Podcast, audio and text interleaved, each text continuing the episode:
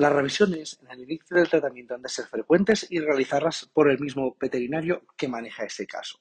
Recordar revisar los puntos básicos de las presentaciones alérgicas como las orejas, morro, ano, axilas, ingles y patas. No dudéis de apoyaros de otros fármacos tópicos u orales.